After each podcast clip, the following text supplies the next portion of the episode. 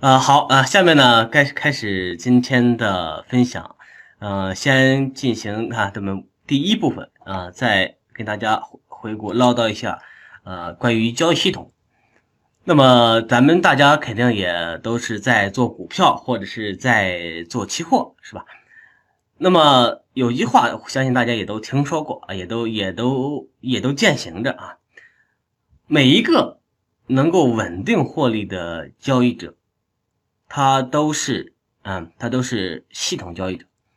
那么能够稳定获利的话，那么最终他肯定啊，肯定不能够什么呃，把嗯嗯把交易的这种获利呢是寄托于呃寄寄托于每一笔交易中的一个什么一个运气，那肯定是不能这样干的。啊，刚才有同学啊，有同学这个总结的好啊，学会做三件事：投机、套保、套利。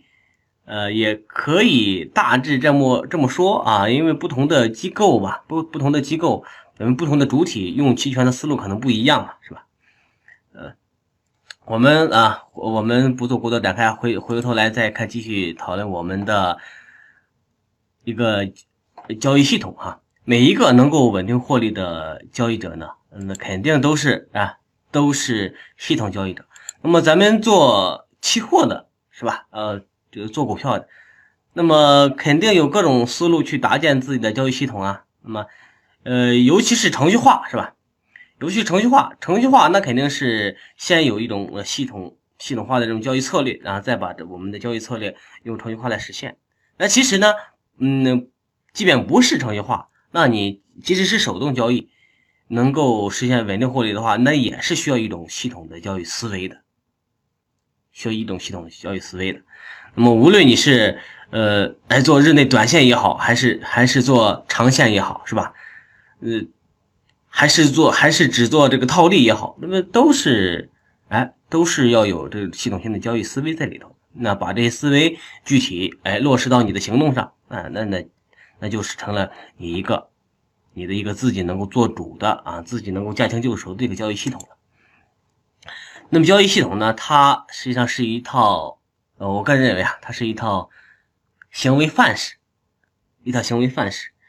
那么期货这么多啊，期货这么多品种啊，这嗯、然后嗯，有有涨有跌有震荡是吧？股票也有这么多，你不可能啊，不可能每一种机会你都把握住是吧？然后也不是说每一种涨跌都是你能够把握得了的。那么，所谓行为系统是一套行为范范式呢，也就是说，哎，我这是一套方案啊，我这我这是一套方案，然后什么样的行情落在我这个方案里边啊，我都能够哎找出一种我对应的行为，对吧？对应的行为，那么我这个行为可能是观望，也可能是进场，是吧？如果要进场的话，是怎么样一种？什么节奏进场，呃，都应该是在我们这套行为范式里边都能够事先约定好的啊，都能够事先约定好的，至少在你的一个头脑中是清楚的，是清楚的。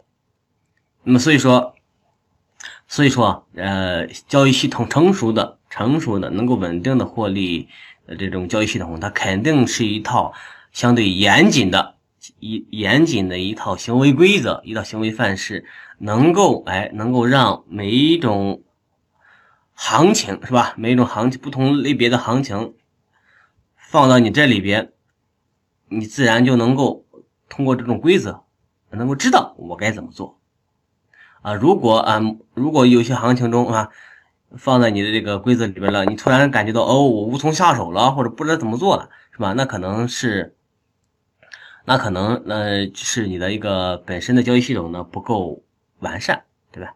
那当然这里的。要说明是什么都不做也是一种行为啊，是吧？也是很重要的一种行为啊。